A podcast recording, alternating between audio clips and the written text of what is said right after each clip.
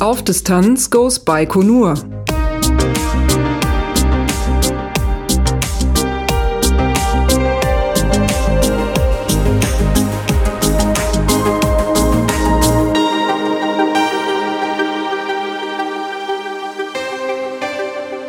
Es ist der 1. Juni 2018 und wir melden uns das zweite Mal aus Astana, der kasachischen Hauptstadt.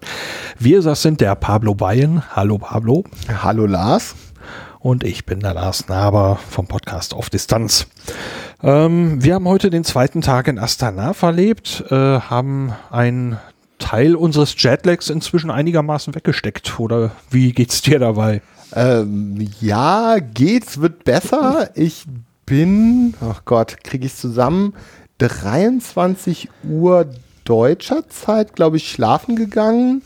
Plus habe dann neun Stunden geschlafen, 8 Uhr deutscher Zeit, das hört sich relativ harmlos an, ist allerdings dann 12 Uhr hiesiger Zeit gewesen. Also insofern, mein Tagesrhythmus ist immer noch reichlich verschoben. Oh, okay, da habe ich mich dann anscheinend etwas, etwas erfolgreicher adaptieren können. Ich habe tatsächlich gefrühstückt heute Morgen und bin danach auch wach geblieben, im Gegensatz zu gestern. Äh, habe noch ein kurzes Video produziert hier, äh, so ein kurzes Zwischenstück, äh, habe einen Blog-Eintrag von unserer Anreise geschrieben. Äh, Werde ich in den Shownotes alles eben mit verlinken. Und wir bekamen die Infos, ähm, dass das Treffen mit der Reisegruppe heute Morgen nicht um 10 Uhr stattfindet, sondern eben um 13 Uhr lokaler Zeit, weil die von ihrem Flug wohl auch noch recht müde waren. Die sind nämlich hier mitten in der zweiten Nachthälfte hier angekommen und haben äh, im Prinzip äh, vor dem Schlafengehen gefrühstückt. Ja, das ist, äh, das ist doch gut. Also mich hat es gefreut, dass die erst um 13 Uhr äh, angekommen sind, denn 10 Uhr hätte ich wahrscheinlich nicht geschafft. Also das wäre sehr schwierig geworden. Es war ja schön, die, die Kollegen ähm, alle kennenzulernen. Ja, ähm, bevor wir da hinkommen, ähm, können wir noch ein bisschen über den gestrigen Abend sprechen. Äh, wir hatten ja gestern unsere erste Podcastaufnahme gemacht und äh, auch veröffentlicht. Und während das alles lief, äh, so ähm, beim Hochladen, in dem übrigens recht guten Hotel-WLAN, muss ich sagen. Das funktioniert, also ich habe in keinem Hotel bislang ein so stabiles und schönes WLAN gehabt. Ähm, also äh, Podcastaufnahme wurde hochgeladen, veröffentlicht und danach war es schon relativ dunkel und wir sind nochmal eben spazieren gewesen. Genau. Ich glaube, wir hatten beide eher so vor, der, äh, vor Augen, einfach eine Runde um den Block zu drehen, sich nochmal die Füße zu vertreten und ein bisschen Luft zu schnappen. Ja. Äh, das war mir irgendwie auch wichtig, einfach nochmal rauszukommen, äh, so einfach für den Kopf. Und wir waren letztlich mehrere Stunden, glaube ich, sowas wie zwei Stunden, drei Stunden unterwegs. Also wir haben eine ganz gute Tour gemacht. Ja, das war. Ähm ganz schöner Abstecher. Ich müsste es irgendwann mal am so ein bisschen ausmessen, grob, wie viele Kilometer es waren. Es müssen mehrere gewesen sein. Ähm, und wir haben uns da, äh, ja, ähm, ich meine, wir, wir sind uns jetzt für diesen Ausflug das zweite Mal überhaupt begegnet, uns eigentlich noch ein bisschen besser kennengelernt und haben dann auch Sehenswürdigkeiten hier, die wir aus dem Hotelzimmer erspäht hatten. In die Richtung sind wir gelaufen, nämlich äh, zu einer großen, hell erleuchteten Moschee und von da eigentlich haben wir uns immer weiter durchgehangelt, so nach dem Motto, ach, guck mal, da hinten ist ein schick erleuchtetes Gebäude, auf dem Hochhaus läuft eine Animation, das möchten wir noch aufnehmen. Und dann hat, haben wir uns eigentlich immer weiter entfernt und haben die ganze Zeit neue Sachen gesehen. Mhm. Ja, in der Tat. Das ist, äh, nahm dann kein Ende. Also hier so direkt ums Hotel, sondern in die Richtung zum, zum Moschee. Es ist ja doch eher so ein bisschen dunkel, flachere Bebauung ähm, so, so eine Mischung aus einigen Wohnhäusern und so, so ein paar eher Blechschuppen.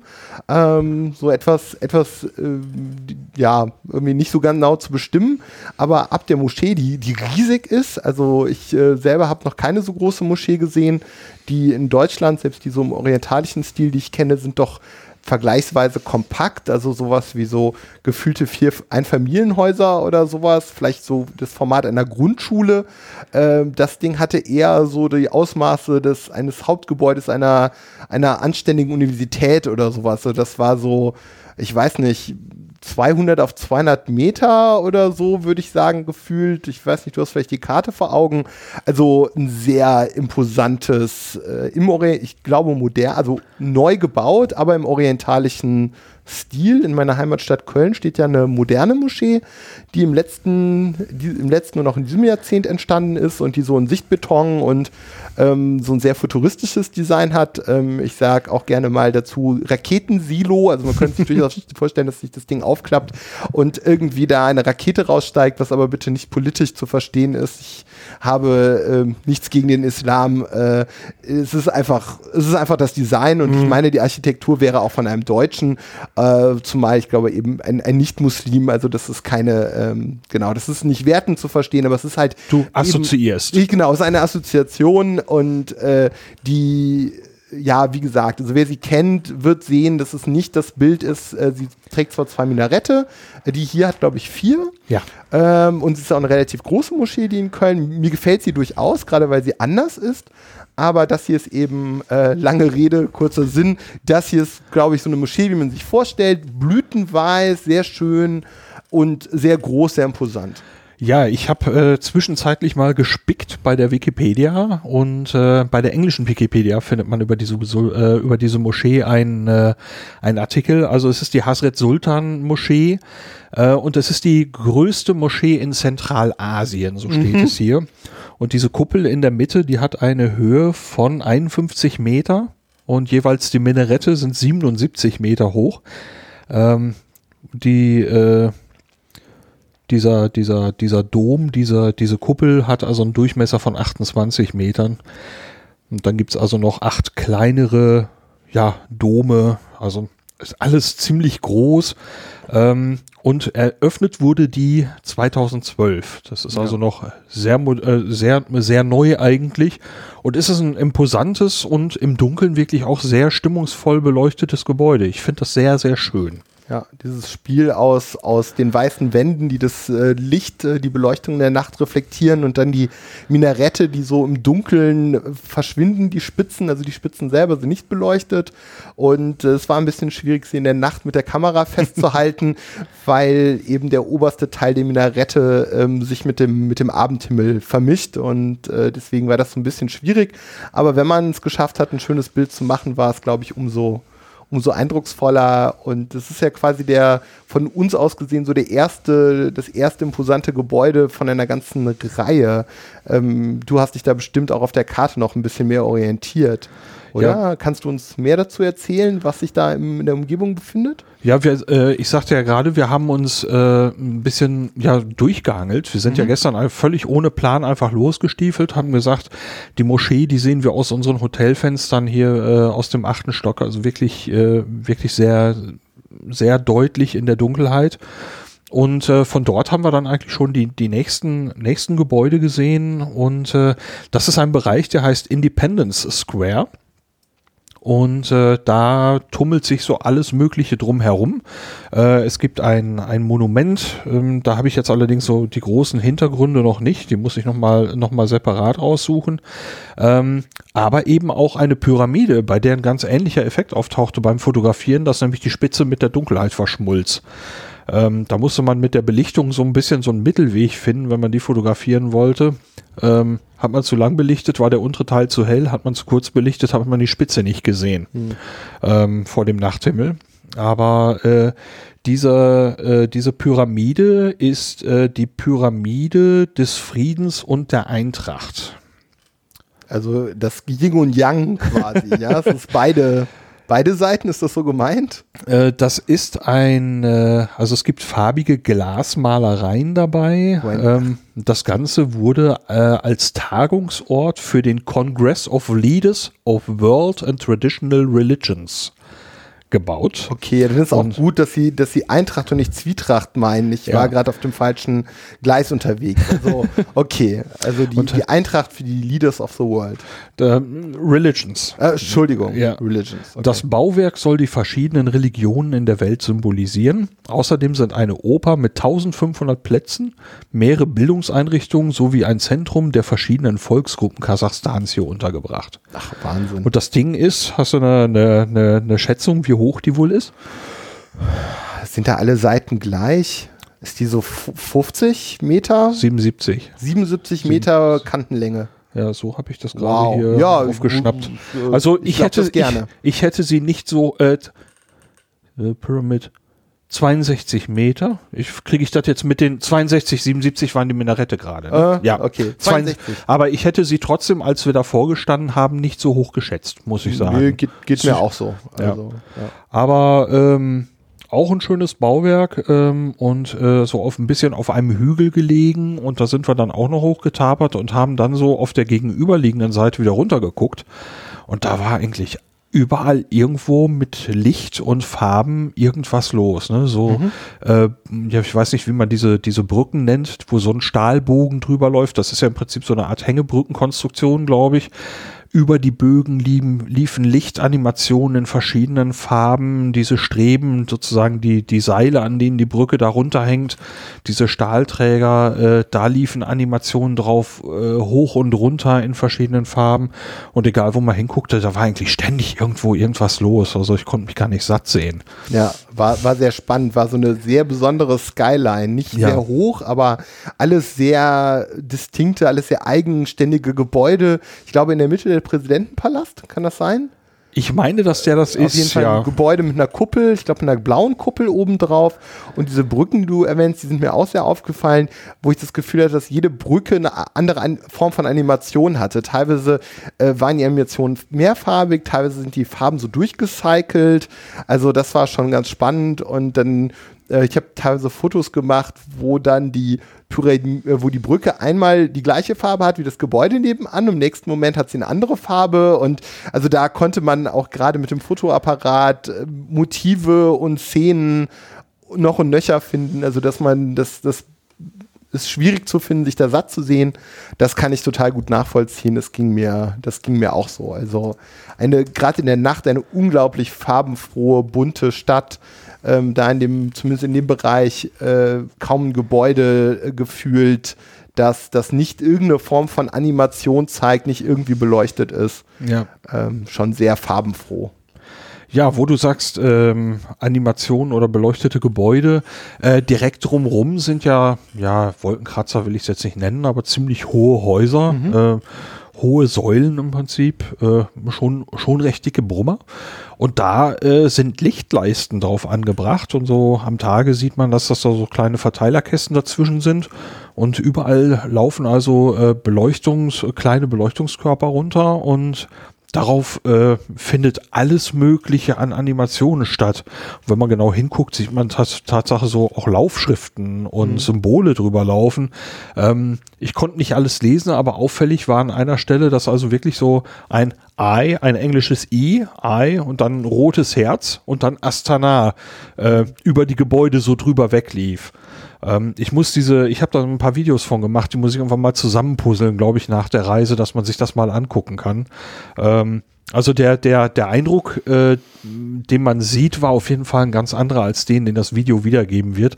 Aber da zu stehen und überall passiert irgendwas, war schon, hat mir sehr, sehr gut gefallen. Fand ich, fand ich durchaus auch beeindruckend. Also ich glaube, man würde, wenn man hier länger bleibt und sich mehr Zeit nimmt, sicher auch immer mehr äh, solche Dinge finden und so versteckte Details. Was mir auffiel, das, äh, was ich am ehesten kenne, was in eine ähnliche Richtung geht, ist das Blinkenlights-Projekt aus dem, aus dem CCC-Umfeld.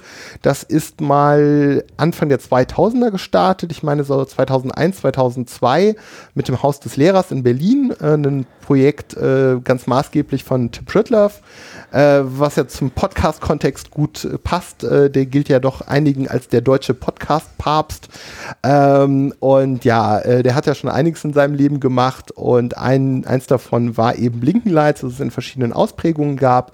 Ähm, zu meiner aktiven CCC-Zeit äh, war das eben zum einen das Haus des Lehrers in Berlin, aber dann später auch noch ein bisschen eindrucksvoller ähm, das Arcade-Projekt in, ähm, in Frankreich, ähm, in der französischen Nationalbibliothek.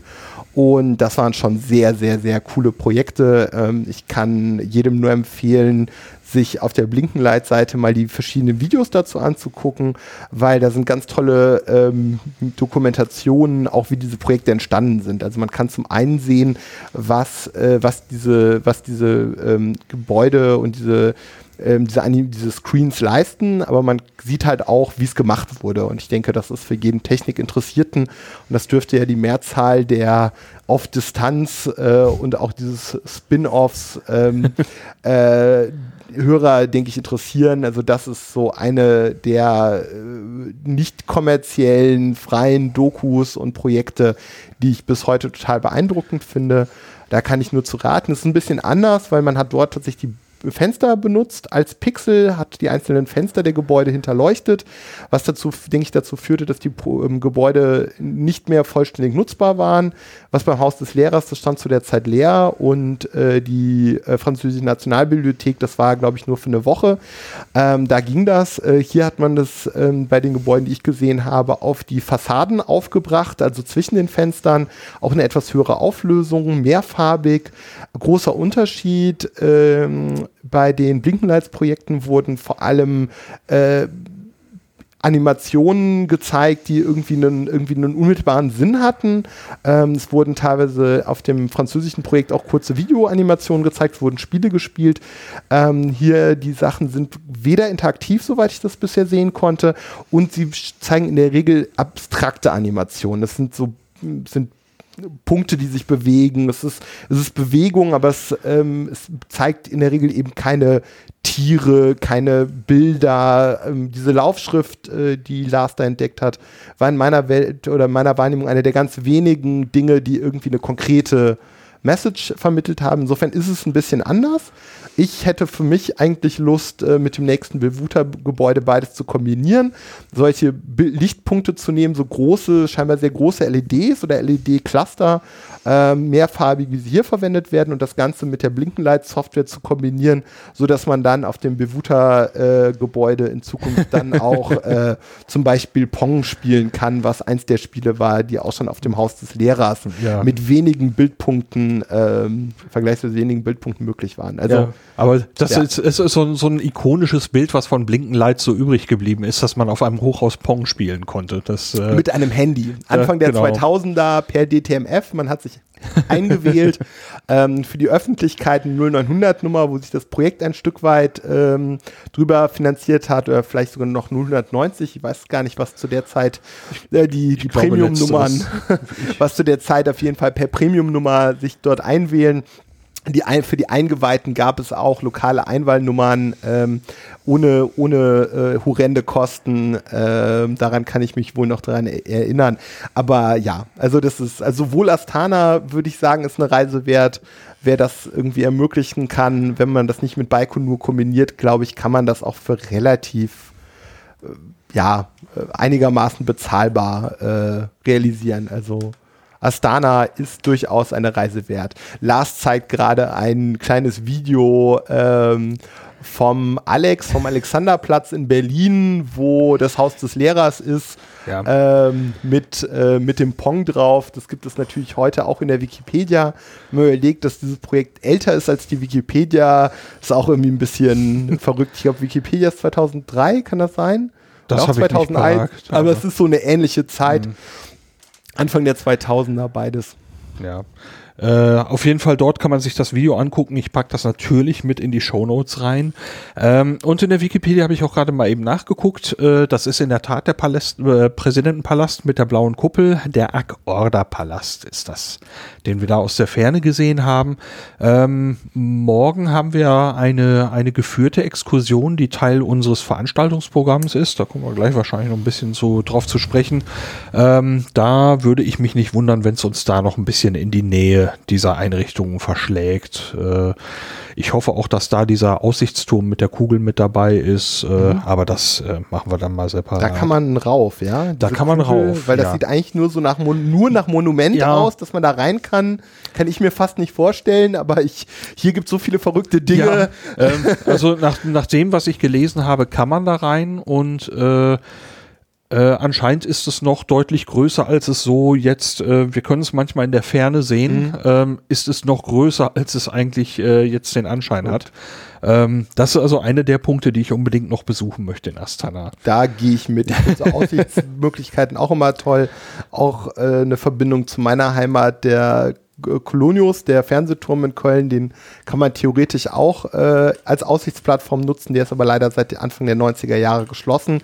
Insofern freue ich mich eigentlich immer, wenn ich irgendwo auf einer Aussichtsplattform innerstädtisch oder einen Fernsehturm hoch kann. Das äh, lindert ein bisschen meinen Schmerz, dass das in meiner Heimatstadt nicht mehr möglich ist. Ja, ähm, bei dieser, bei dieser Kugel, bei diesem Turm soll auch ein Geocache liegen. Ich habe ja äh, die fünf Geocaches, die es in Astana gibt, mal auf mein, äh, auf mein Handy gespielt, um mal zu gucken, ob man hier noch einen findet. Äh, es war ja ein Hobby, das ich mal sehr, sehr rege betrieben habe und jetzt also nur noch sporadisch. Aber wenn man hier schon mal hinkommt, dachte ich, noch mal eben neues Land einsammeln, das wäre schon cool. Und mir fiel dann gestern Abend ein, als wir bei der Pyramide waren. Hier liegt auch einer und äh, ja, als ich dann nachgeguckt habe, waren wir nur 260 Meter davon weg. Wir haben das Ding gefunden und keinen Stift dabei gehabt, um den zu loggen. Das äh, war richtig typisch. Aber äh, das war gestern und wir waren heute nochmal da und da kommen wir dann später nochmal hin. Aber so danach war es schon fortgeschrittener Abend. Äh, wir waren allmählich müde. Meine Füße wurden auch irgendwann müde. Und dann sind wir so ganz langsam zum Hotel zurückgetapert. Haben aber noch ein kleines, ja, Mini Geschäft besucht, mhm. so eine Mischung aus Mikrosupermarkt und Kiosk der von draußen auch eine etwas marode Ansicht bot. Also. Ja, das war, äh, das fand ich auch sehr spannend. Ich würde sagen, das hatte so ein bisschen, äh, in, in, Deutschland würde es vielleicht als größerer Gartenschuppen durchgehen, oder? Das sah so ja. ein bisschen aus wie so ein, wie so ein ba Bausatz für ein, für ein Gartenhäuschen, oder? So ja. Etwas größerer. Es war so. Ja, aber aber da drin war richtig was los. Ne? Mhm. Da waren also, äh, ich würde schätzen, so mit uns waren da so zwischendurch acht, neun Leute drin. Und das war so äh, wie diese Schiebepuzzle, wo man die Holzteile so durch die, durch die ja. Gegend schiebt, äh, dass die Leute irgendwo zu ihrem Ziel kamen, so oder wie hieß das, Sokobahn oder mhm. so, das alte Spiel. Äh, damit jemand zur Kasse kam, mussten also mehrere Leute sich in die Nischen drücken. Ähm, äh, aber die waren also, also hochentspannte Leute. Ähm, total nett und äh, ja, da konnte man äh, ja recht bekannte Produkte kaufen. Eigentlich so die, die großen Namen, was Rang und Namen hat in Sachen Schokoriegel und Schokolade. Äh, ja, Getränke hatten sie da. Äh, ein Aufladeautomat, den wir auch schon kennengelernt haben hier für, für, äh, für äh, Prepaid-Karten, war auch da. Das scheint hier wirklich äh, ein absolutes Standardding zu sein. Ja, da haben wir so eine Kleinigkeit, noch so, so einen Snack für den Abend gekauft und waren dann wieder draußen.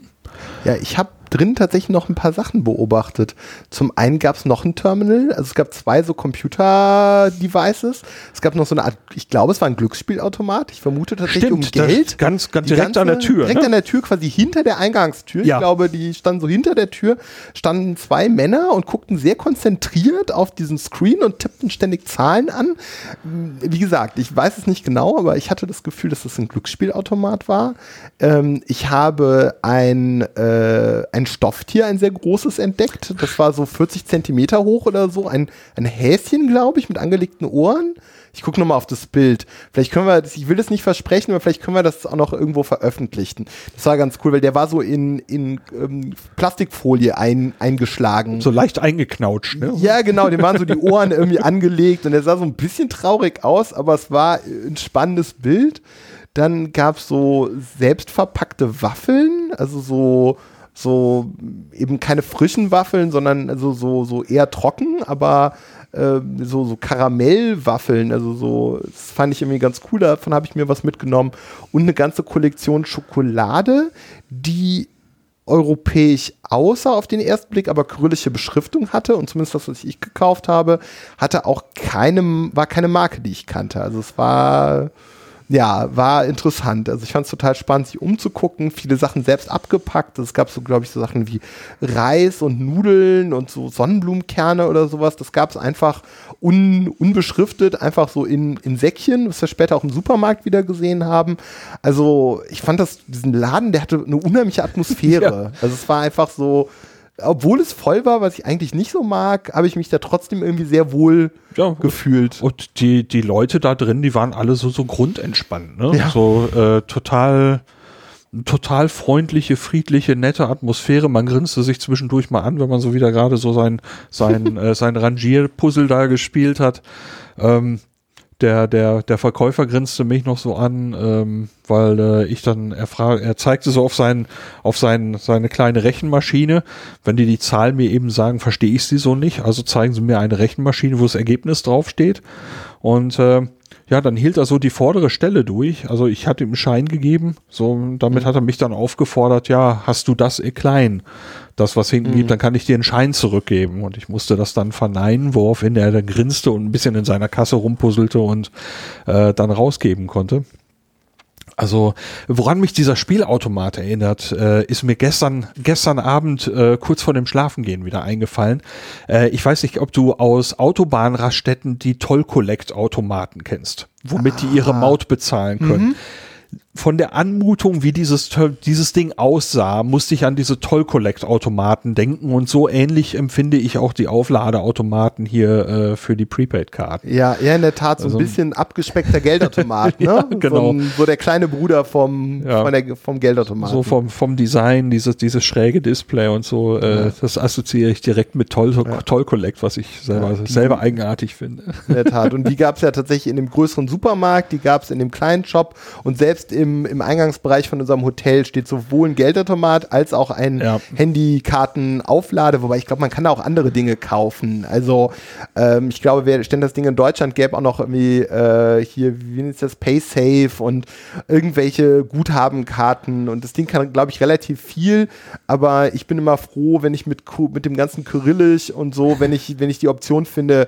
äh, meine Mobilfunkkarte aufzuladen, dann bin ich eigentlich äh, bin eigentlich ganz froh, wenn ich mit dem Ding nicht zu viel machen muss. Mir ja technisch sehr interessiert, aber das ist mir doch irgendwie ein bisschen suspekt, das Teil. Ja, und vor.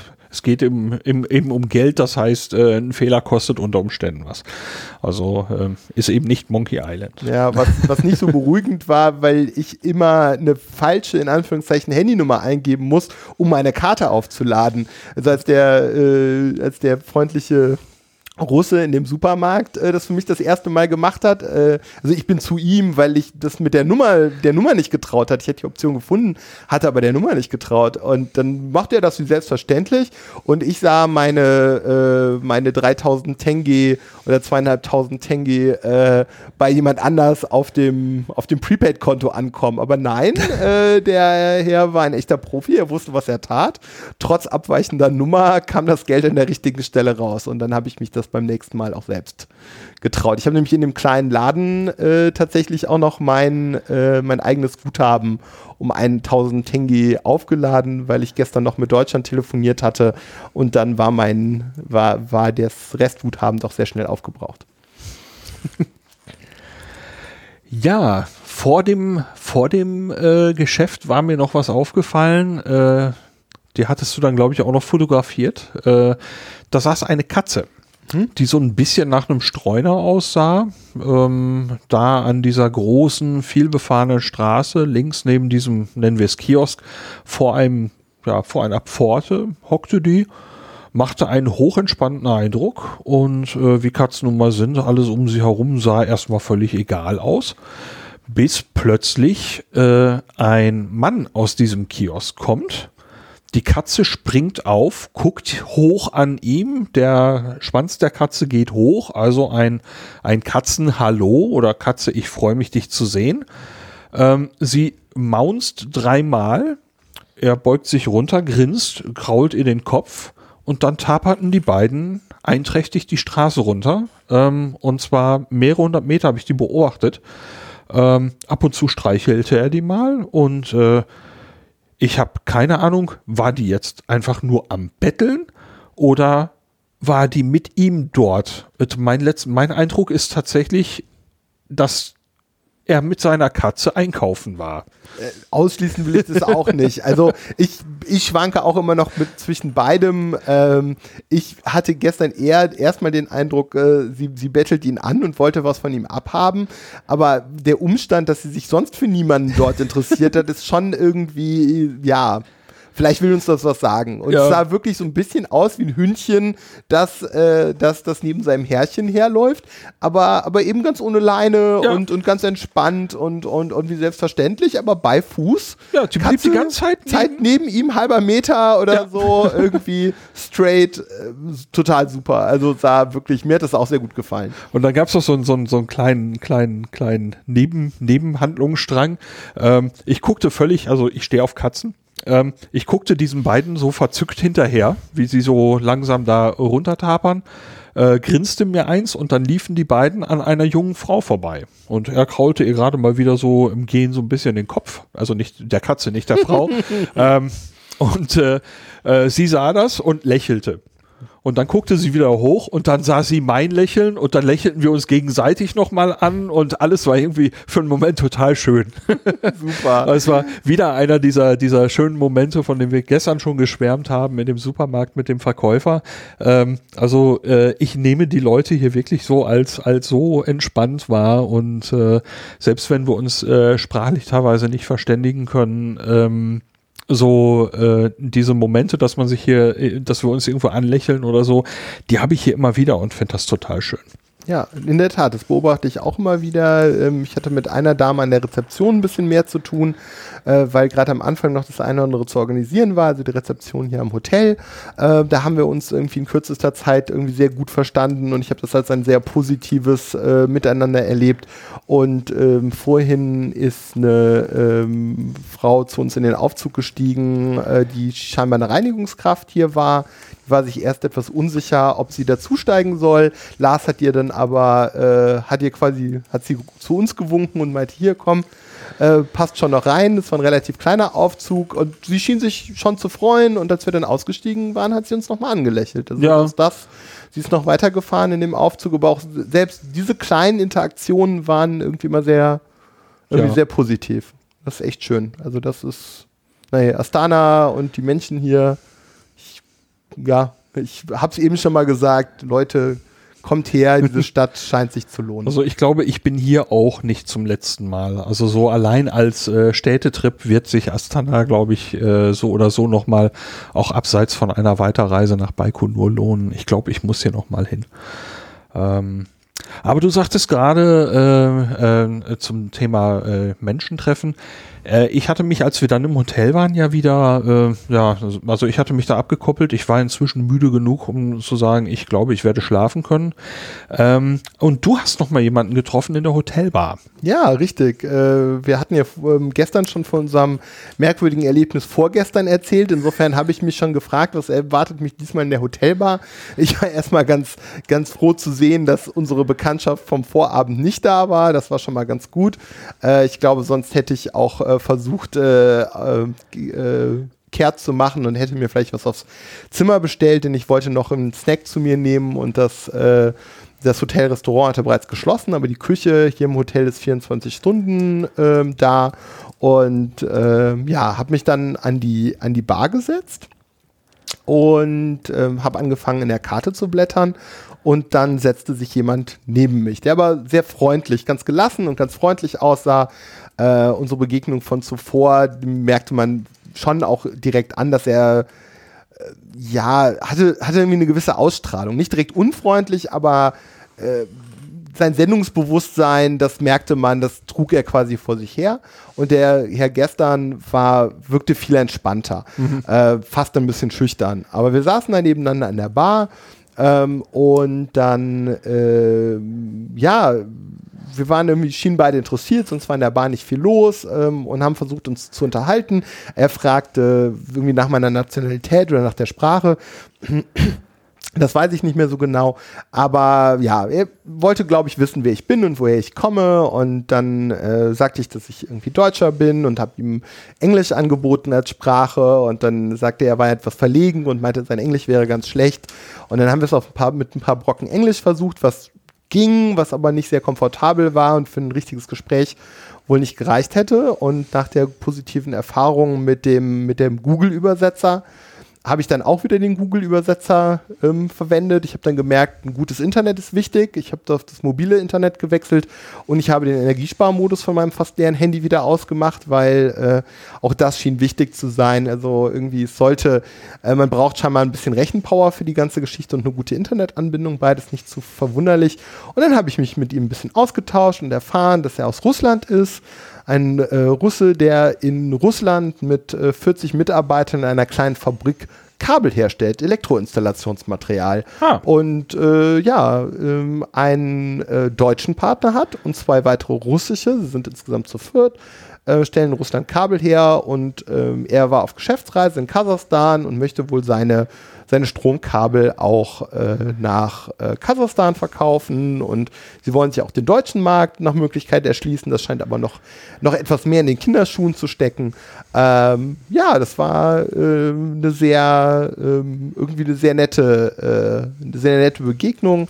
Ich hatte mir dann in der Zwischenzeit ähm, Manti als Gericht ausgewählt. Das sind so eine Art Maultaschen, von der Form ein bisschen anders, aber ähm, Teig gefüllt mit äh, kleinen Fleischstücken, Zwiebeln, Gewürzen und äh, das, äh, dazu gibt es was wie saure Sahne. Ähm, das ist, glaube ich, hier in der Region eins der typischen ähm, Gerichte. Und ähm, ja, das, ähm, wer hier ist, ich kann, äh, ich kann Manti empfehlen. Das hat mir sehr gut gefallen. Dazu einen halben Liter lokales Bier, das hat auch gut miteinander gepasst. Das war dann die angenehme Variante äh, vom, von der Bar. Danach hast du dich dann auch ins Bett begeben oder hast du dann noch irgendwas vom Zaun gebrochen? Nee, nee, nee, dann, dann wobei, ich habe noch ein bisschen gearbeitet, oder? Gearbeitet? Ja, ja, ich, hab, ich war noch nicht so richtig müde, ich habe noch ein bisschen gearbeitet. Aber so ist es ja, man sagt ja selbst und ständig, also selbstständig, selbst und ständig. ähm, genau, aber auch nicht mehr allzu lang. Und äh, ja, genau. Ja, dann hatten wir ja gerade schon ein bisschen vorweggenommen, dass wieder, wieder morgen heute anfing. Äh, ich war frühstücken und war danach nicht wieder schlafen. Du hast bis Mittag dann durchgeschlafen mhm. und wir hatten die Info gekriegt, äh, dass um 13 Uhr sich 18 von 22 Leuten der Reisegruppe hier schon treffen sollten im Hotel. Ähm, da war eigentlich so die, die Option im Raum, dass äh, wir ähm, ja relativ kurzfristig vielleicht eine, eine geführte Geschichte buchen könnten. Ähm, das hat sich so ein bisschen, ja, eigentlich weggequatscht. Ne? Die Reisegruppe hat sich hier unten im Restaurant zusammengesetzt, in so einem, in so einem kleinen abge, abge in so einem ab, mhm. ab, separaten Raum. Ein kleiner ähm, Saal. Ein, kleiner, ein, langen, ein, ein Minisaal, ja. Mit einer langen Tafel. Ja, genau, ja. Und dann haben wir so eine Vorstellungsrunde gemacht und haben unseren, unseren Guide kennengelernt, den Jakob, äh, der ist schon, schon so eine Marke ist. Ne? Ja, hat ja anscheinend sagen. schon viel gesehen in Kasachstan und in Baikonur und, und Russland, Russland, und irgendwie weit rumgekommen auf dem Landweg nach Vladivostok, glaube ich. Ja, genau. Und halb zurück und dann ist ihm das Auto verreckt und also er hat, er hat irgendwie so einiges erzählt. Das war, ja. das war schon ganz nett. Ich hatte am, am Anfang etwas Schwierigkeit mit seinem niederländischen Akzent. Mhm. So dafür, dass er so viel in der Welt unterwegs war, hatte er doch einen relativ starken Akzent. Aber nach einer halben Stunde war er dann war, war habe ich, hab ich ihn dann auch nicht mehr gehört. Also es war dann auch irgendwann okay. Er scheint aber so einen ziemlich ausgeprägten Vor, äh, so einen ziemlich ausgeprägten Vorrat an, an Anekdoten zu haben, was ihm alles so äh, im Laufe der Zeit hier so passiert ist, hier und bei Moskau und sowieso, weil er anscheinend schon seit den frühen 60er Jahren hier immer wieder mal unterwegs ist und auch immer wieder mal äh, die Raketenstarts besucht hat, das Gelände in Baikonur und das Sternstädtchen und so. Und äh, ja, wenn, wenn man irgendein Stichwort gibt, hat er fast immer irgendwas zu erzählen. Also äh, ich hatte schon so beim Zuhören einen Haufen Spaß. Mhm. Ja, mir hat das auch sehr gut gefallen. Er hat ja erzählt, dass er schon 72 ist. Also ich denke, wir erzählen hier keine Geheimnisse. Er hat das auch der ganzen Gruppe äh, ja. offenbart. Also nicht mehr das allerjüngste Semester, aber ziemlich gut drauf. Macht ja. einen sehr, sowohl geistig als auch körperlich einen sehr sehr fitten Eindruck und wenn ich ihn richtig verstanden habe, äh, war er so irgendwie äh, Mitglied in der kommunistischen Partei der Niederlande oder ja, sowas genau. mit engen Kontakten nach Russland und ist dann irgendwie so quasi als Pionier oder so schon schon zum großen Bruder äh, gefahren oder so. Also so ganz die Details habe ich da nicht so ganz verstanden, aber Russland scheint bei ihm immer schon irgendwie, wie du das ja eben auch schon ange, angedeutet hast, irgendwie immer schon irgendwie Relevanz gehabt zu haben. Ja, und äh, der hat ein, ein, großes Faktenwissen über Dinge, die hier also in Sachen Raumfahrt da passiert sind. Da werden wir die nächsten Tage dann, äh, also übermorgen fliegen wir nach Baikonur rüber. Ähm, da wird sicherlich ein bisschen raumfahrtlastiger bei unseren Gesprächen. Da werden wir von Jakob sicher viel erfahren und äh, können dann so aus erster Hand unsere Erlebnisse äh, berichten und das, was er uns dazu dann auch noch so erzählt, äh, da bin ich, freue ich mich also schon drauf. Ich bin da auch sehr zuversichtlich. Und insgesamt ist natürlich die Gruppe alles Raumfahrtinteressierte. Ja. Wir haben ja heute auch schon ein paar Gespräche äh, geführt mit dem einen oder anderen und man merkt äh, überall, dass es, äh, dass jeder so wiederum sein Steckenpferd hat. Natürlich auch die ganze Raumfahrt ist, ist ja und, und das, das Weltall ist, ist ja nicht, nicht ein irgendwie ein Thema, sondern es ist am Ende ein Bündel von Themen, äh, so wie die IT oder die Medizin oder fast jedes äh, Bereich kann man ja wiederum in quasi beliebig kleine Teile spalten. Und so ist das ja auch mit der Raumfahrt. Und äh, der eine hat ein Faible für Sonnenfinsternisse, der nächste interessiert sich besonders für die Raketen oder die, die Fotografie. Und ähm, ja, das merkt man eben auch, dass so jeder sein Spezialgebiet hat, ist mein Eindruck. Und da dann wieder ein unglaubliches Wissen. Also ich glaube, da werde ich auch noch sehr viel von den Mitreisenden Reisenden lernen, ist mein ja, Eindruck. Also wir haben, äh, ähm, also ich weiß, wir haben eine, eine Schwedin, äh, die Schriftstellerin ist, äh, die macht die Reise, um Inspirationen zu sammeln. Das hat sie selber mhm. auch so gesagt. Ähm, wenn man so erzählt, klingt es klischeehaft, aber im Prinzip ist es das, was sie selbst gesagt hat. Ähm, sie möchte also Essays schreiben. Äh, dann haben wir noch eine Dame dabei, die ist, glaube ich, aus Belgien. Die hat ein Buch geschrieben äh, über Hunde in der sowjetischen Raumfahrt, was ja. wirklich ja so ein, so ein Nischenthema ist. Total. Und dieses Buch ging dann heute beim Abendessen. Die Gruppe hatte sich zum Abendessen getroffen hier im Hotelrestaurant. Da ging dieses Buch dann auch noch einmal rum. Und ähm, äh, und äh, ich fand das total toll, was da alles drin zusammengesammelt ist. Ähm, das werde ich mir auf jeden Fall nochmal in die Sammlung holen. Das kriegt man also bei bekannten großen Versendern offenbar problemlos auch nach Deutschland geliefert. Ähm, ja, okay. Ich habe hab da noch nicht hinterher recherchiert. Der Titel ist, glaube ich, uh, Soviet Space Dogs. Ja. Äh, ich habe das, mir wird das hier gerade bei Amazon UK angeboten für 20 Pfund. Ähm, sie meinte aber auch, es gäbe es irgendwie sehr günstig und in gutem Zustand äh, bei, ähm, bei eBay.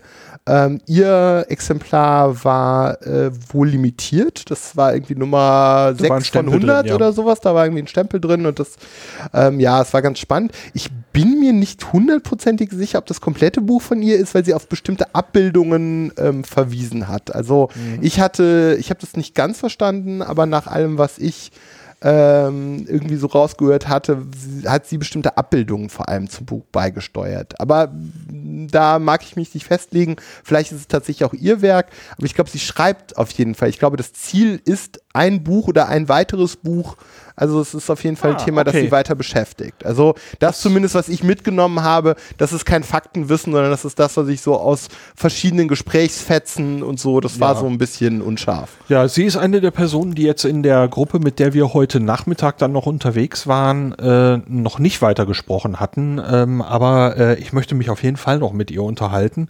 Ähm, du hattest ja dann noch angeregt, dass wir eben eine kleine Vorstellungsrunde machen und so konnten wir so ein bisschen äh, über die Leute erfahren, Alter, Alter, Herkunft und äh, warum sind sie hier dabei?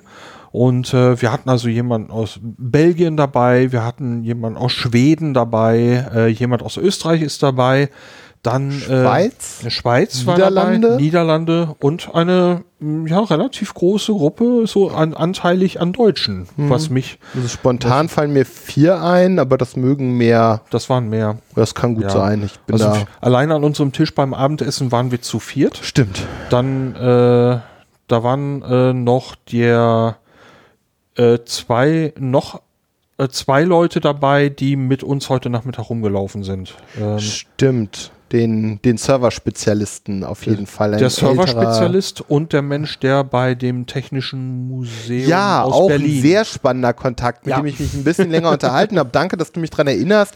Tatsächlich, ähm, ich hoffe, wir gehen da nicht, aber wir nennen ja keine Namen genau. und auch keine genaue Funktion, aber Mitarbeiter des äh, Berliner äh, Technikmuseums, ich glaube Deutsches Technikmuseum. Ich bin, bin mir mit dem Titel oder Technikmuseum Berlin, ich weiß nicht, wie der Titel ist, aber das große, das große und ein unglaublich unglaublich tolles Technikmuseum in Berlin. Ich habe mich länger mit ihm unterhalten, weil ich hatte auch gleich ein Thema. Ich war selber dort, ich war einmal allein, oder ich war äh, einmal ähm, in Begleitung im Museum selbst. Ich war aber auch mit Reinhard schon mal dort, ist noch gar nicht so lange her.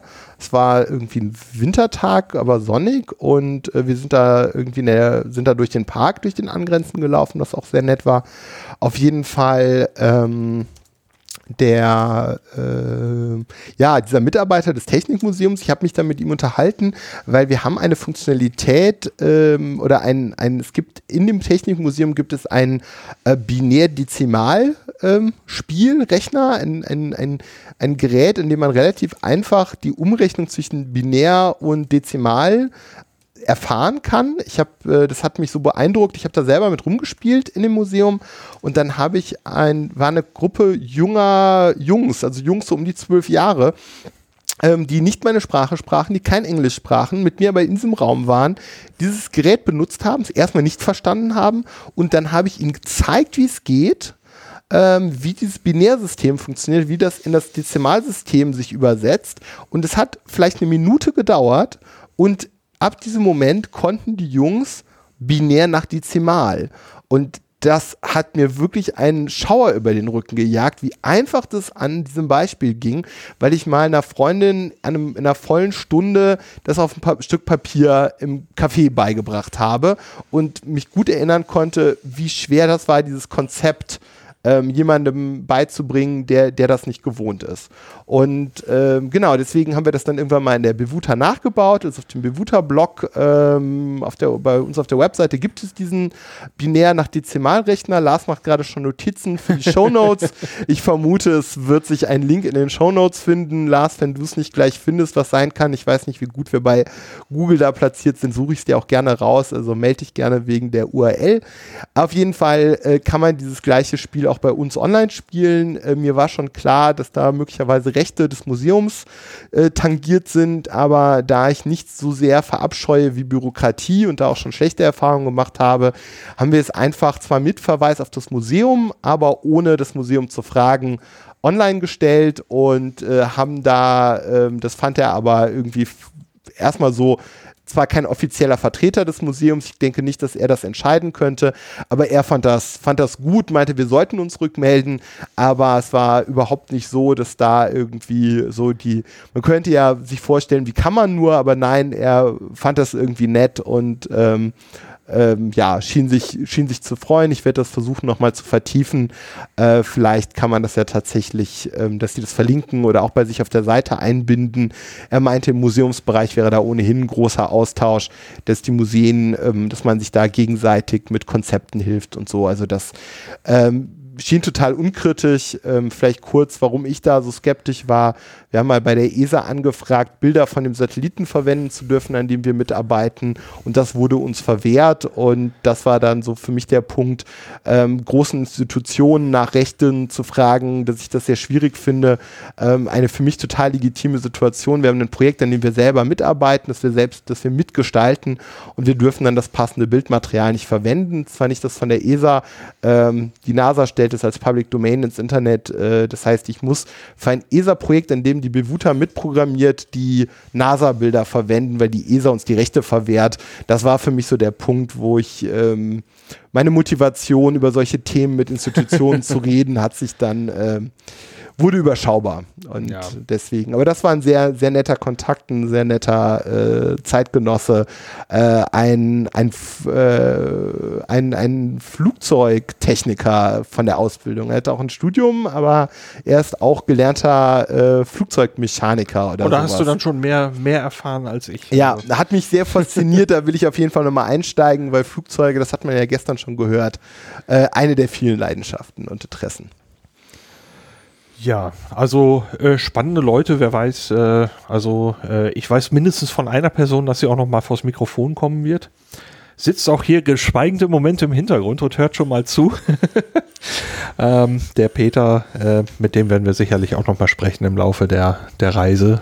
Ähm, vielleicht sogar mehrfach mal gucken. Ja, mit Peter habe ich mich auch schon ausgetauscht. Ja. Das, äh, genau. Das ist eine, eine der Personen, die, wir vorher die ich vorher schon vor der Reise kannte und äh, das wird uns der Peter dann sicherlich erzählen, warum er denn, wie er denn zu dieser Reise dazugekommen ist.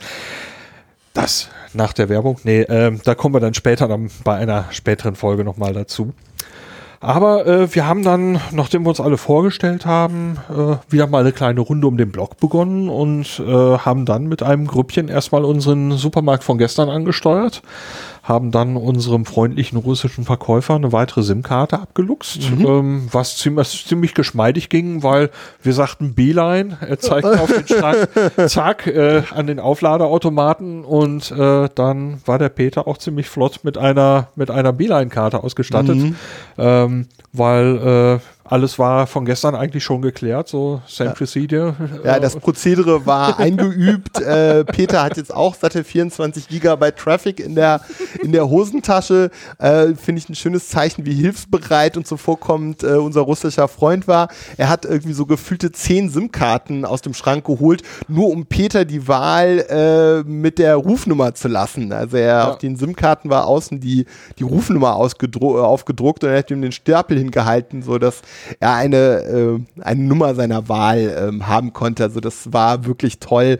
Ähm, jemand, der sich ganz, ganz klasse äh, auch da wieder, wieder gekümmert hat. Also ja. das hat hervorragend war geklappt. Er, er war zwischendurch dann auch nochmal wieder Geldwechsel und so weiter. Äh, aber das Ganze lief dies, äh, heute so routiniert ab. So ja. zack, alles war fertig. Äh, ähm, durch eine kleine Geste war dann auch schnell klar gemacht, ja, dies ist ein Dual-SIM-Gerät, die kannst du mit dazu packen. Dann legte er die gleich richtig rein, das war dann sofort klar und zack, war, war das Thema abgefrühstückt. Ja, und dann äh, waren wir im Supermarkt, haben noch ein bisschen was zur Überbrückung besorgt, weil es war klar, wir wollen mit der Gruppe zu Abend essen. Und äh, dann haben wir das ganze Gerümpel, was wir eingekauft haben, eben äh, im Hotel abgeladen und sind dann einmal ja, so in die Gegenrichtung gelaufen, ähm, wo wir sonst, wo wir gestern so gelaufen sind, sind wir jetzt fast ja, 180 Grad in eine andere ja, Richtung 180 oder 90, so ein ja. bisschen im Winkel, auf ja, jeden Fall eine äh, deutlich andere Ecke. Ja, und haben dann wirklich so, so eine Runde um den Block gemacht und haben uns dann entschieden, äh, ja, eigentlich die Sehenswürdigkeiten, die wir gestern im Dunkeln besucht hatten, also die Moschee und den Independence, äh, weißt du doch, Independence Square und dieses Kazak Eli oder wie man sprechen soll, äh, dieses Monument ähm, nochmal im, im Hellen zu besuchen, denn äh, ich glaube, ich hatte schon erwähnt, heute war das Wetter einfach super. Also, ja. Äh, und ja. es war ja, war schön, war Doch toll. wieder ein völlig anderer Eindruck, auch die Pyramide im Hellen zu sehen. Also ja, wovon du ja ein ganz tolles Foto gemacht hast, dass äh, die, die Spitze der Pyramide ist äh, transparent, ne? Die ist aus Glas. Genau. Das war mir in der Nacht, ich habe die, also dass die eine andere Farbe hat, habe ich wahrgenommen, aber dass die transparent ist, das war mir nicht mehr in den Sinn gekommen äh, bis heute. Ja, die ist farbig verglast und äh, zufällig, es war wirklich purer Zufall. Also wir haben zuerst äh, nochmal den Geocache angesteuert und äh, in unserem Grüppchen waren dann jetzt also zwei Geocacher mit dabei. Einer war eben ich und äh, Peter war der andere. Äh, da haben wir dann diesmal auch einen Stift dabei gehabt, haben diesen Cache dann ordnungsgemäß gelockt. Ähm, und äh, ja, dann sahen wir, dass die Sonne direkt, äh, indem man nur einfach 20, 30 Meter weiter lief, äh, die Sonne direkt hinter der Spitze der Pyramide war. Und äh, das war natürlich optisch äh, ein ein sehr illuminatischer Eindruck. ja, schön, schön gesagt. Und äh, wenn man noch einen Meter weiter lief, dann war die Spitze eben, war die Sonne eben nicht direkt bei der Spitze, sondern hinter diesem Glas, äh, hinter diesem farb, farbigen Glas knapp unter der Spitze, was äh, noch wieder irgendwie sehr schick aussah. Ähm, ja, ähm, während wir darauf zuliefen, kamen uns übrigens ja auch noch Leute entgegen, die dann äh, uns direkt gesagt haben, ja, äh, die Pyramide ist geschlossen. In so, einem sehr guten Englisch. Ja. Also ähm, da ist so, ich denke, es könnten Mitarbeiter gewesen sein oder sowas. Die ja, die irgendwie einen Anzug an und eine Tasche dabei. Fein, fein und gekleidet, ja. War, war, war, sehr ordentlich angezogen und ähm, schien eben, wie wir das häufig erlebt haben, sehr hilfsbereit, zuvorkommend. Ja. Ähm, ja. Ja. Und äh, wir haben dann gesagt, alles klar, danke, äh, wir gucken mal eben so von außen und äh, ja, dann haben wir uns auf diesem Platz noch so mit Fotogelegenheiten, da sind kleine Springbrunnen und äh, mit den Schattenspielen haben wir uns an äh, beschäftigt. Dann gibt es da dieses äh, ja Kazakh-Eli-Monument, wo ich jetzt im Moment so keinen, keinen großen Hintergrund für habe.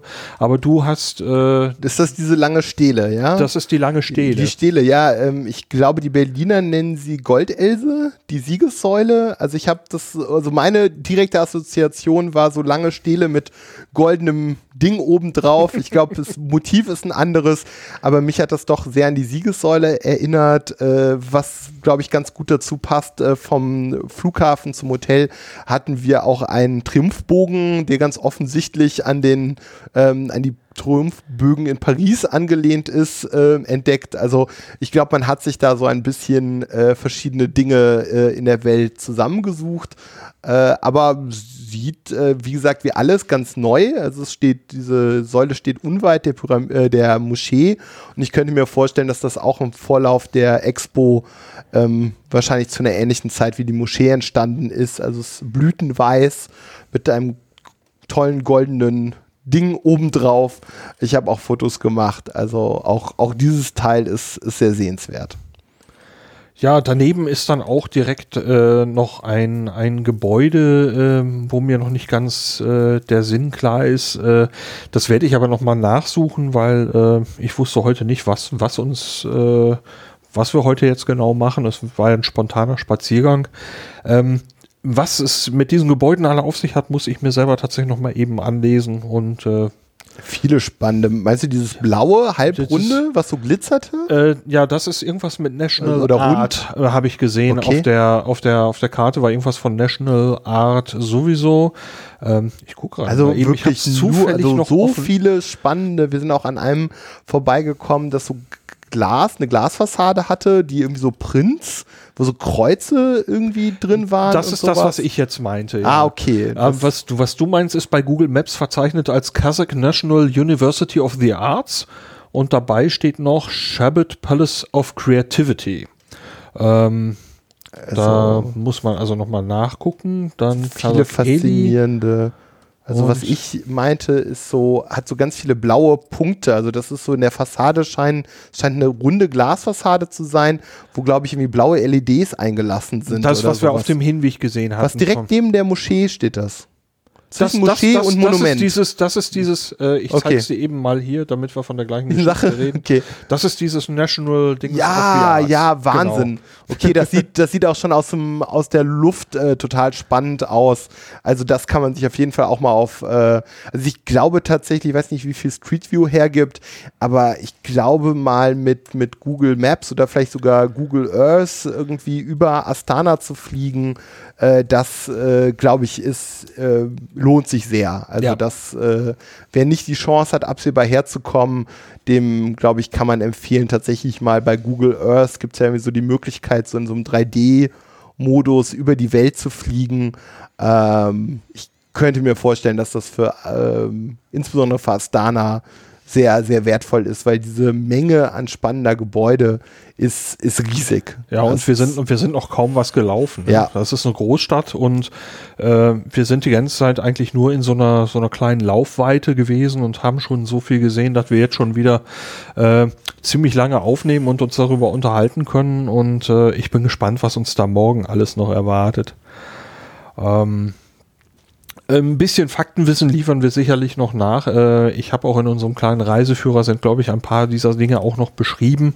Ähm, da muss ich noch mal eben alles für mich so ein bisschen zusammenpuzzeln. Aber das kommt dann. Ja, dann haben wir uns von dort so langsam zum Abendessen begeben. Und äh, ja, das war ein gemütlicher Abend mit den neuen Freunden von der Reisegruppe. Haben hier wieder erneut gut gegessen. Ich fand's lecker. Es war etwas, was ich so noch nie gegessen hatte. Es war ein, ungewohnter, aber kein schlechter Geschmack. Ich hatte etwas, das sich Lulja Kebab nannte, was wieder ein Spieß war mit so recht grobem Hack vom Lamm. Ähm, hatte ich so noch nie. War aber lecker. sah, sah auch gut aus, wie eigentlich alles. Äh, ich habe äh, schon so ein Reisgericht hier mit Fleisch und, und Gemüse gegessen, ich habe die Manti gegessen. Ich hatte dann heute das, was du gestern Mittag hattest, nämlich Hühnchen auf dem Spieß, auch vom Grill. Also die machen ja relativ viel auf einem offenen Holzkohlegrill, der hier ähm, irgendwie in dem Restaurantbereich integriert ist. Äh, so ein bisschen an der Seite kann man da Leuten zugucken, wie Spieße gewendet werden. Und ja, ich hatte das Hühnchen. Ich fand das Hühnchen bisher das unspektakulärste, aber einfach auch sehr solide gemacht zusammen mit Kartoffelpüree. Äh, das stand als eine von, ich glaube, vier möglichen Beilagen auf der Karte. Äh, ich bin jetzt nicht unbedingt, also ich habe mich gefragt, ob das eine lokale Variante ist. Äh, habe dann aber festgestellt, einfach ein, ein etwas groberes, stückiges Kartoffelpüree, so wie das in meiner Familie auch äh, gekocht ja. wird. Also wenn ich äh, ein Kartoffelpüree selber mache, ist das gar nicht viel anders. Ja. Äh, ich verwende vielleicht ein bisschen mehr Butter und Milch, aber ja, so ein grob gestampftes Kartoffelpüree. Ich werde etwas überrascht. Ja, äh, du hast mich ja dann mal eben auch probieren lassen und äh, ich kann das bestätigen, das war jetzt nicht irgendwie fremd. Was ich aber irgendwie nett fand, war, wie es auf diesem großen Teller dieser, dieser Schlag Püree, mhm. ich hätte nicht gedacht, dass man so, so ein Püree irgendwie nett herrichten kann. Ähm, es ist, war steif genug, dass man daraus so einen, so einen, so einen leichten Zylinder geformt hatte. Mhm. Ähm, sehr viel vom Teller blieb am Rand frei und da haben sie so keine Ahnung, ob das ein Paprikapulver ja, war, so würde ich sagen, so drumherum so gestreut mhm. und äh, es war tatsächlich äh, das gefälligste Stück Kartoffelbrei, was ich bislang gesehen habe. Also ähm, ja. ich musste so noch ein bisschen an, äh, an die unheimliche Begegnung der dritten Art denken, wo er so aus dem Kartoffelbrei auch noch irgendwas formt, aber äh, dieses hier sah doch ein ganzes Stückchen besser aus. Nee, also das muss man schon sagen, das äh, Hotelrestaurant, wo man ja denken könnte, naja, mein Gott, hier, uns werden genug Gäste reingespült, die Leute, die hier wohnen, äh, die werden einfach der, der Bequemlichkeit halber schon hier essen. Äh, das scheint nicht das Konzept zu sein, sondern das, was ich hier gegessen habe, war alles sehr solide. Also es ist jetzt kein, irgendwie keine, äh, keine Haute Cuisine oder so. Es ist jetzt nicht irgendwie super verspielt. Es sind eher irgendwie handfeste Sachen. Es sind alles ordentliche Portionen und es ist, aber es ist, es ist gekonnt zubereitet. Also es ist alles auf einem Niveau, wie ich sagen würde, ich könnte es selbst nicht besser. Ich halte mich für keinen großen Koch, aber ich erlebe es in der Gastronomie immer mal wieder, dass man auch Sachen serviert kriegt, wo ich sage, äh, hätte ich es lieber selber gekocht und das finde ich immer ein bisschen schade. Ähm, aber hier würde ich sagen, es ist eigentlich immer, ja, es war bisher alles sehr, sehr schmackhaft. Im ja. besten Sinne. Und was mir noch gefallen hat, war, äh, wie unkompliziert also Jakob, unser Guide, äh, dann die Abrechnung einfach genommen hat. Ähm, also viele hatten irgendwelche Spieße und die sind vom Preisniveau alle recht ähnlich. Und wir hatten ja, ich glaube, gestern auch schon gesagt, äh, die Sache war unkompliziert. Also es war, äh, war auch nicht wirklich teuer nach dem, was wir gegessen haben. Und äh, ja, da hat Jakob dann heute die, äh, die Gemeinschaftsrechnung bestellt für alle. Ähm, der Gesamtpreis wurde durch die Anzahl der Teilnehmer einfach geteilt und dann sollte jeder 4200 Tenge bezahlen.